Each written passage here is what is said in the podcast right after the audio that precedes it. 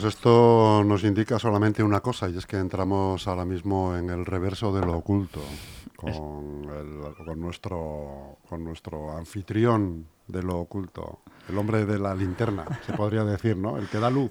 Como vuestro maestro de obras. Eso es. O maestro de ceremonias. Como eso, un maestro de ceremonias, baluarte, nigromante, como lo quieras llamar. La eh, nigromancia, oye, qué palabra más bonita eso además. La ¿eh? nigromancia, Que- sí, la, la mancia que busca a través de, de los muertos el contacto con el más allá y, y con los misterios. ¿eh? Eso es, ya hablamos en su día de la nigromancia aquí, en, en uno de los programas anteriores, sí. Y eso hoy, ¿cómo se llama? A día de hoy, ¿cómo se llama? Evidencias, eso, porque hay mucha gente que va, va a hacer consultas de ese tipo. ¿no? Sí, bueno, yo Quiere como- hablar con... Yo como siempre digo, que ya no está, ¿no? yo como siempre digo, mis rutas es el horóscopo, un poco, ¿no? Al final era una forma de acercarse al horóscopo. El horóscopo hoy lo tenemos en el periódico, en la revista, pero antes la gente acudía a estas personas que eran capaces de moverse en esos hilos, de comprender esa otra realidad, y bueno, pues acudían, acudían a ellas. Eh, un ejemplo de ello son las, las alcahuetas, ¿no? Esas llamadas celestinas. Pues hay quien dice que bueno que la gente acudía en ellas para invocar a los espíritus y invocarlos y bueno pues pues saber qué tal le iba a ir, pues preguntar sobre qué tal iba a ir en el futuro, podía hablar con sus con sus ancestros, bueno, ese tipo de, de cosas. Claro, eso sí, las mancias, las mancias, las artes adivinatorias, las magias adivinatorias al final. Era, era, era muy Que eso no tiene nada que ver con las drunas, ¿no? Estas que se echaban... Con las runas. Las runas. eh, no, porque al final las runas son como invocaciones mágicas talismánicas. Una cosa es invocar a los demonios, invocar a los espíritus del más allá para que te den superpoderes y otra cosa es utilizar una runa que te guíe y te proteja. Son, son cosas muy, muy diferentes. Hay que tener un máster para... Hay que saber, a ver, ¿qué me conviene a mí? ¿Si ¿Unas runas o una nigromancia? o una- Bueno, las dos ¿Eh? cosas, las dos cosas. El Grimorio, mira, ahora que está muy de moda la, la segunda temporada de 30 monedas, a mí me... ¿Lo me estás viendo? ¿Lo estás La estoy viendo? viendo y me está gustando porque precisamente abordan una cosa que también hemos hablado en estas rutas, la importancia de Toledo como ese gran epicentro mágico, ese hervidero cultural en el cual se creaban grimorios de magia para toda aquella persona que quería acercarse a este mundo e intentar controlarlo con estos libros. Era la guía ¿no? del, del- del otro mundo, de lo metafísico. Bueno, pues precisamente en esta segunda temporada se está dando hincapié en eso. Entonces, claro, tú si quieres, ya sabes, puedes usar un grimorio para invocar a los, a los, eh, a los espíritus del más allá, hacer prácticas nigrománticas y para crear runas. Madre mía. Te voy a juntar, te voy a juntar con nuestra amiga María García de Anatomía de un Misterio, Ah, sí. que, que, bueno, eh, a lo mejor si juntamos un grimorio con una, con una ouija y tal, no Sí, sabremos claro. qué sale de ahí, ¿no? El grimorio es el que guía la Ouija un poco. A ver, la Ouija tiene su práctica Tiene aparte, pero, cosa, ¿no? pero puede llevarnos incluso más allá de lo que aparentemente ven los trojos, la más allá del tablero. Me está, me está empezando a dar miedo. Vamos a, a- a abordar el tema que te ha traído. Pues sí, bueno, la idea es un poquito también dar un poco de miedo a la gente que, que nos ve, claro, para dar un poquito de, de- de salero. Bueno, pues eh, hoy vamos a retomar tema de Leganés. Hace tiempo que no hablamos de Leganés. Y vamos a hablar de uno de los temas que más me gusta también que abordo en la ruta, si es la conexión que hay de Leganés con el Escorial. Que sepáis que Leganés tenéis una conexión muy interesante y es que aquí en Leganés habéis tenido uno de los personajes más importantes de la dinastía de los Austrias. Como digo yo, habéis tenido el John Nieve español. El John Nieve español, ¿no? Para todo el que, sí, que no ha visto Juego de Tronos. Lo habéis tenido en Leganés. ¿Tú sabes quién es? Jeromín. Exactamente, Jeromín. Jeromín es hijo bastardo de Carlos V, por eso el John Nieve, ¿no? El hijo bastardo. Claro, eh, obviamente todos los reyes han tenido a lo largo de su historia hijos bastardos, pero Carlos V no era cualquier persona, era el, el último César de Europa, era la última actualización de una dinastía imperial para encarnar el ideal de imperium, o sea que no era cualquier rey. Bueno, pues obviamente Carlos V, pues tuvo algunos hijos bastardos y uno de ellos fue Jeromín. Claro, en aquellos momentos nadie podía saber de su existencia, por eso Jeromín fue un bastardo en secreto. Por eso, cuando nació en Holanda, fue criado en Leganés, cuando Leganés era una pequeña villa, no la ciudad que tenemos hoy en día. Y claro, en vez de llamarse Don Juan de Austria, se llamaba Jeromín, porque nadie podía saber quién era realmente, cuál era su verdadera identidad. Y es más, es que la calle la tenéis aquí muy cerca de esta radio, o sea, es fantástico, se conserva todavía la fachada de, de la casa donde supuestamente vivió. Y bueno, pues Jeromín, la verdad que fue criado por un sacerdote eh, católico, este sacerdote pues intentó inculcarle el mundo de las, del estudio, sobre todo para terminar a lo mejor en el futuro pues siendo pues sacerdote en el sentido de pues un monje o meterse en el mundo del clero, me refiero. Obviamente pues una persona así no tenía mucho mucho futuro si no era pues eso en el orden religioso, ¿no? Pues sobre todo para que su identidad no fuese descubierta, pero su destino estaba escrito. Era otra forma lo que tenía él que hacer. Además, él se dice, según cuentan en la época, que no era una persona muy de estudio y que le gustaba sobre todo ir por la calle con su espada de madera guerreando y imaginándose que era un soldado y haciendo lo típico que hace un niño. bueno, pues parecía que la providencia estaba en ese momento manifestándose en él, porque don Juan de Austria, años después, en 1571, creo que eso todos lo sabemos, lidera la batalla naval más importante de todos los tiempos. Miguel de Cervantes eh, precisamente perderá un brazo casi por ello, la nombrará la más grande de todas las batallas. La batalla de Lepanto. La batalla de Lepanto, 7 de octubre del año 1571. Es más, en, en, Toledo se hacía una cosa fantástica que ya no se hace. Y es que en Toledo se guardan los estandartes de Lepanto, de los barcos de Lepanto. Y cuando llegaba ese día, eh, sobre todo en el siglo XIX y siglo XX, cogía los estandartes y los colgaban en las naves y hacían una misa en honor a esa batalla con los estandartes cayendo desde el techo al suelo. Claro, hoy en día lo conservan, supongo que, o sea, hoy en día no lo sacan porque supongo que es por conservarlo, pero sería fantástico pues que, que, que, siguiésemos haciendo algo así. Pero bueno, la cosa es que efectivamente lidera la, la, Liga Santa en la batalla de Lepanto y vencen. Entonces, bueno, pues, pues bueno, don Juan de Austria al final, pues tenéis aquí uno de los grandes hijos de vuestra historia, ¿no? Hijos predilectos que, que lo que empezó siendo un niño desconocido se convirtió en uno de los más grandes de, de la historia de, de la dinastía de los Austrias y de España. Y es más, en el Escorial su tumba es una maravilla. Está, lamentablemente no está en el Panteón de los Reyes, está en el Panteón de los Infantes. Eh, pero bueno, pero sí que es verdad que es un sepulcro en el que él está tumbado boca arriba, así, con la eh, posición de, estar orando.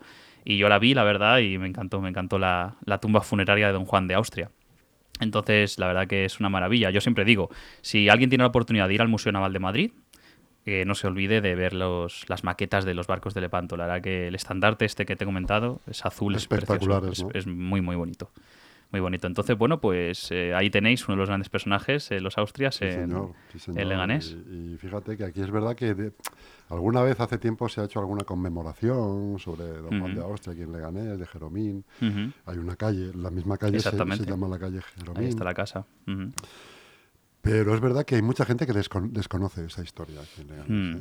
No, no oyen hablar de Jeromín, pero no saben muy bien quién es. Pensarán que era un personaje conocido de, de, no, de, no, se sabe qué época, pero no saben exactamente, pues eso, que era un Mm. bastardo de Carlos I de España y V de Alemania. Eso es. Yo, mm, yo por eso siempre lo abordo en y aquí estamos y en las rutas, ¿no? Intentar recordar quiénes somos y recordar nuestra historia y reivindicarla. Eso es siempre. Mantener esa conexión. Pues ahora que dices tú sobre que la relación de Leganés con el Escorial no sé si has visto, seguramente sí, claro, porque tú esto no te lo pierdes.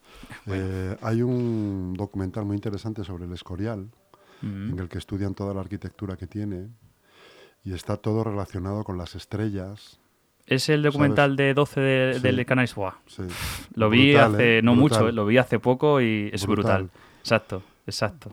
Había cálculos de medida desde el cimborrio de una hasta el otro hay una medida que es la exacta medida que hay de la estrella del carro de no sé qué, a, no sé, bueno, sí. una cosa espectacular que yo no sé cómo lo hicieron en aquella época. No me extraña que, que tardaran un montón, por eso de, de, ahí viene esto es como la obra del Escorial. ¿no? Sí, sí, sí, sí, sí. El pues... dicho ese cuando algo tarda mucho.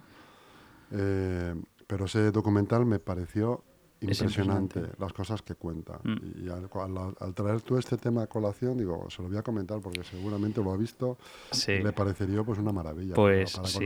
Es, es, una maravilla. Yo la verdad que el Escorial era un sitio al cual pues no me interesaba mucho hasta que cuando fue en 2021, sí, fue el aniversario del octavo centenario del nacimiento de Alfonso X el Sabio. Y dirás, madre mía, nos vamos por las ramas. Bueno, en la Biblioteca del Escorial ya sabes que hay obras de todo tipo. Bueno, pues hicieron una exposición de los códices de este rey sabio y los expusieron. Y dije, bueno, pues ya que es mi rey favorito, pues ya tengo motivo para ir a ver la exposición y ver el Escorial. Quedé maravillado del sitio. Yo no, para mí es mi sitio favorito de Madrid. De toda la comunidad de Madrid, el Escorial me enamoró. Y me alegro que encima traigas a colación lo del documental y sobre todo que hayamos hablado de nigromancia. Está todo muy conectado. Está todo relacionado. Muy relacionado. Efectivamente, eh, a mí este, este comentario de dura más que la obra de Escorial me da rabia. Si te soy sincero, me da rabia. Porque no tardó tanto. Bueno, no hagas reformas en casa y verás. No tardó tanto, fueron 20 años, pero es que estaba previsto para que así fuese. Tenía que durar justo 20 años. El Felipe II, claro, el hermano de Juan de Austria, tampoco era cualquier rey. Felipe II se veía a sí mismo como nuevo rey Salomón. ¿Y eso qué significa? Un paladín de Dios en la tierra, para defender la, voluntad o el pensamiento de Dios para el mundo, el pensamiento de Dios que los hombres han de hacer en el mundo, Felipe II debía ser el baluarte de todo eso. Claro, se ve a sí mismo como un nuevo rey Salomón. que era quién fue el rey Salomón? Lo hablábamos con la cábala, ¿no? Ese rey mágico, el cual todo nigromante, alquimista, mago ha intentado emularle, ¿no? Es el más grande de los magos de la historia. Bueno, pues se ve a sí mismo como una persona a la cual quería recrear el templo de Jerusalén aquí en España, es decir, construir un monumento, un templo, que fue en su día el templo más grande de la cristiandad, que emulase lo más posible la gran obra que intentó hacer la dinastía de los reyes de Israel. Y es más, es que el Escorial tiene las mismas medidas que el templo de Jerusalén que se muestra en la Biblia. O sea, Juan Bautista de Toledo y Juan de Herrera, que son los dos constructores, lo hicieron con ese propósito. Entonces, Ahora, ¿me vas a permitir, antes de que acabemos, que te cuente una anécdota de Juan de Herrera? Perfecto. pues muy interesante. igual la conoces, ¿eh? Puede ser, porque Juan de Herrera, pues bueno, luego vamos con Juan de Herrera. Eh, el Escorial es que fue elegido a propósito, lo dicho. Eh, le pidió... Em, según además en este documental se comenta muy bien, Carlos V estaba enfermo en Flandes y le pidió a su hijo pues viajar hasta allí pues para poder verle. Y ahí es cuando conoce al médico personal del rey, del emperador, mejor dicho, no sé decir del emperador porque es, como merece llamarle. Y claro, y le hace una carta astral. Y esta carta astral es una carta a la cual él puede consultar siempre para saber qué tal le va a ir en el futuro, precisamente el horóscopo, ¿no? Cómo me va a ir. Bueno, es una carta al cual a través de los astros pues intentar adivinar pues todo lo que, lo que va a hacer. Es más, la consultaba como si fuese un libro de mesilla, porque claro, las decisiones más importantes siempre las consultaba. Entonces, teniendo en cuenta esta carta astral, eh, Felipe II siempre estaba vinculado con Saturno, por eso vestía de negro. La idea de que Felipe II vestía negro es porque supuestamente el negro era el color que mejor repelía la energía negativa de Saturno. Pues la obsesión de aparte es un color español, es muy bonito, muy recio, pero bueno, es más por eso. Bueno, pues ¿qué pasa? Que Felipe II mandó que buscasen un lugar para construir el Escorial, para construir esa gran obra, intentar emular al rey Salomón en el templo, en construir la biblioteca, es decir, recopilar todos los saberes del mundo, como había hecho el rey Salomón en, Jerusalén. Bueno, pues además eligen un lugar un poco curioso porque supuestamente a estas personas buscando un lugar de, la Sierra de Madrid, bueno, además incluso se puede hablar de la conexión con el Valle de los Caídos, ¿no? Una zona donde las energías de la Tierra y del cosmos como que entran en armonía, ¿verdad? Están como interconectadas, pues les pilló una tormenta terrible y en dicha tormenta terrible se resguardan y bueno, y hay una zona justo en la que están resguardándose que caen extremadamente muchos rayos y dijeron, este es el lugar. Claro, con esa observación y ese conocimiento de las estrellas, Júpiter es el rey de los cielos, ¿no? El rey del trueno. También la idea de España con Santiago, Santiago es el hijo del trueno. Y aquí en España tenemos una vinculación muy importante del trueno como algo divino, algo sagrado.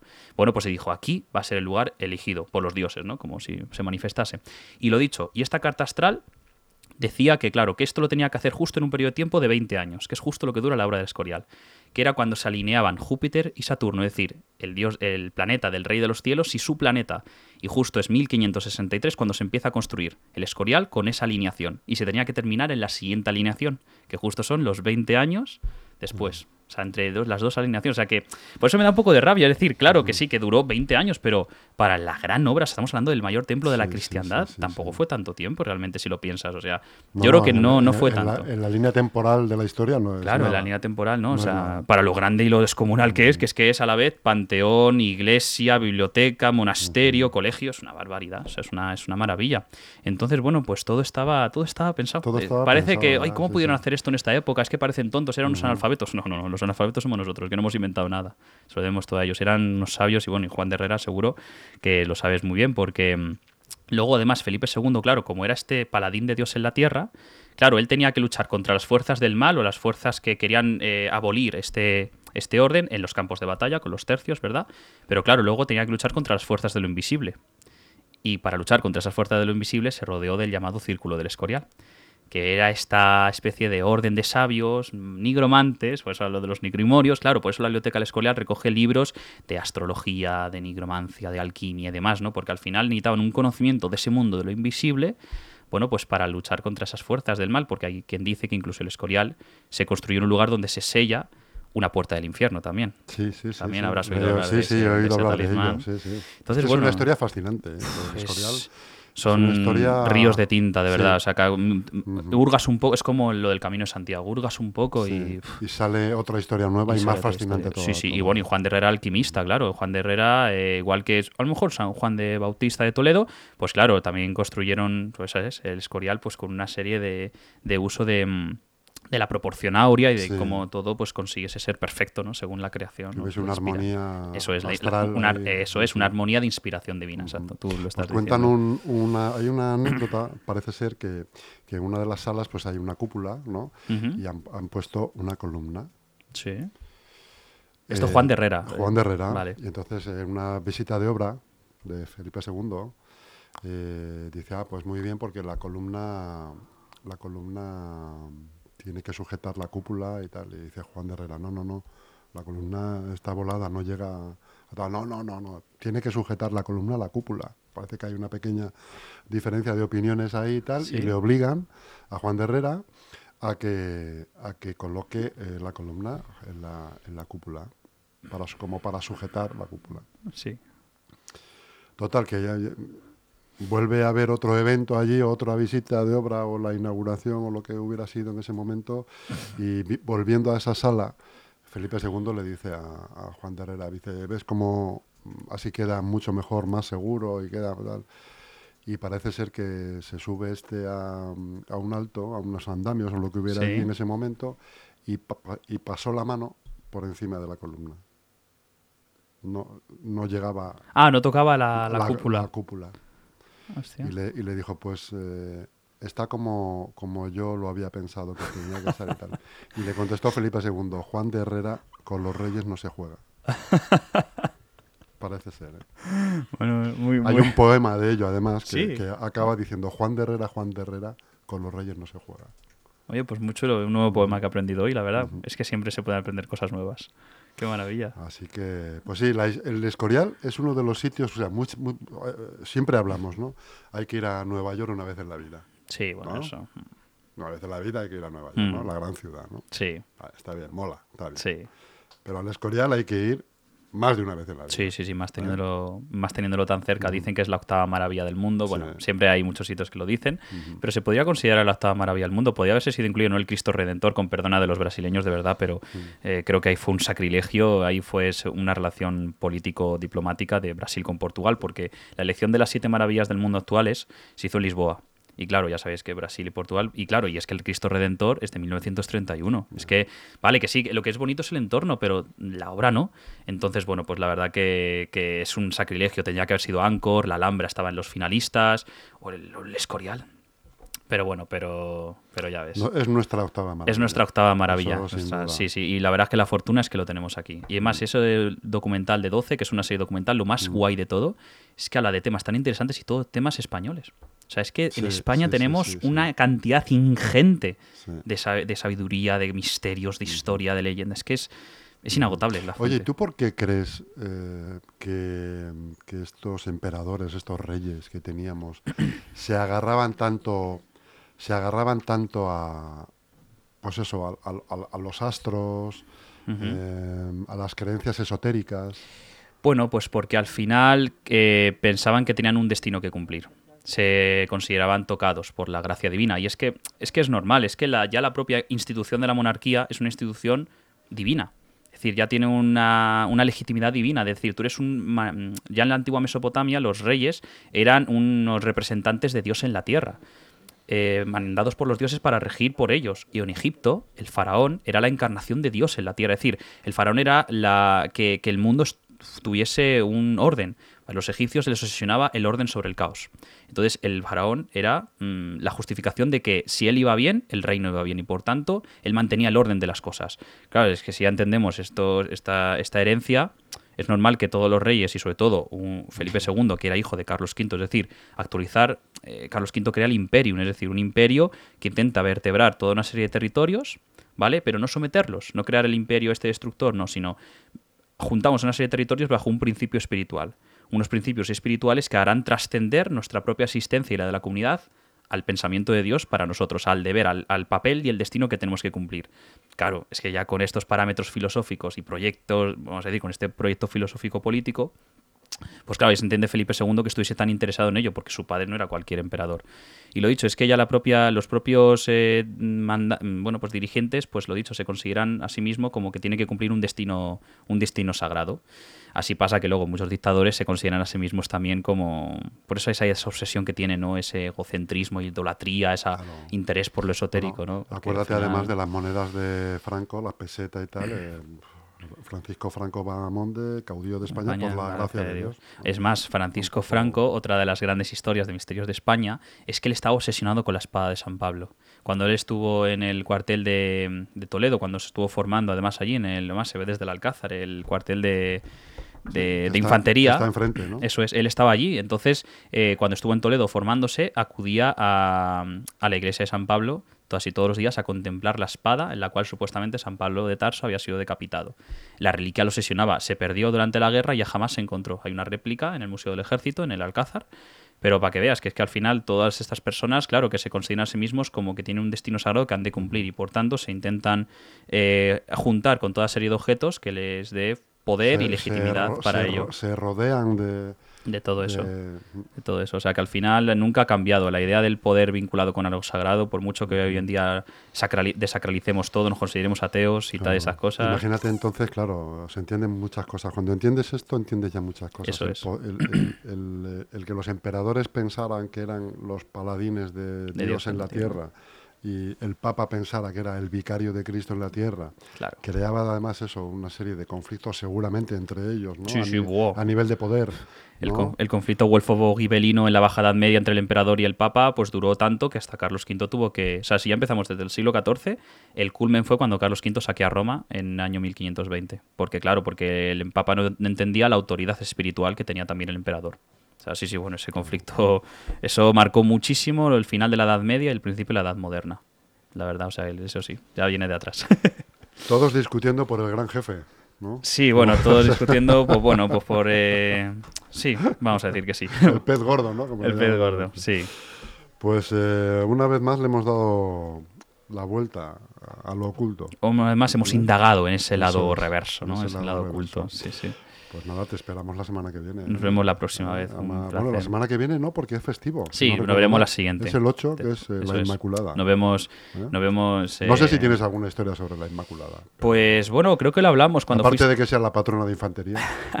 Lo que tengo, bueno, sobre la Virgen, eso sí que lo comentamos en las primeras, las primeras grabaciones sobre la import- por qué el 15 de agosto es la fiesta de la Virgen. Entonces, bueno, a lo mejor podemos volver a, a recuperarlo y a refrescarlo en las próximas, la próxima vez que un nos.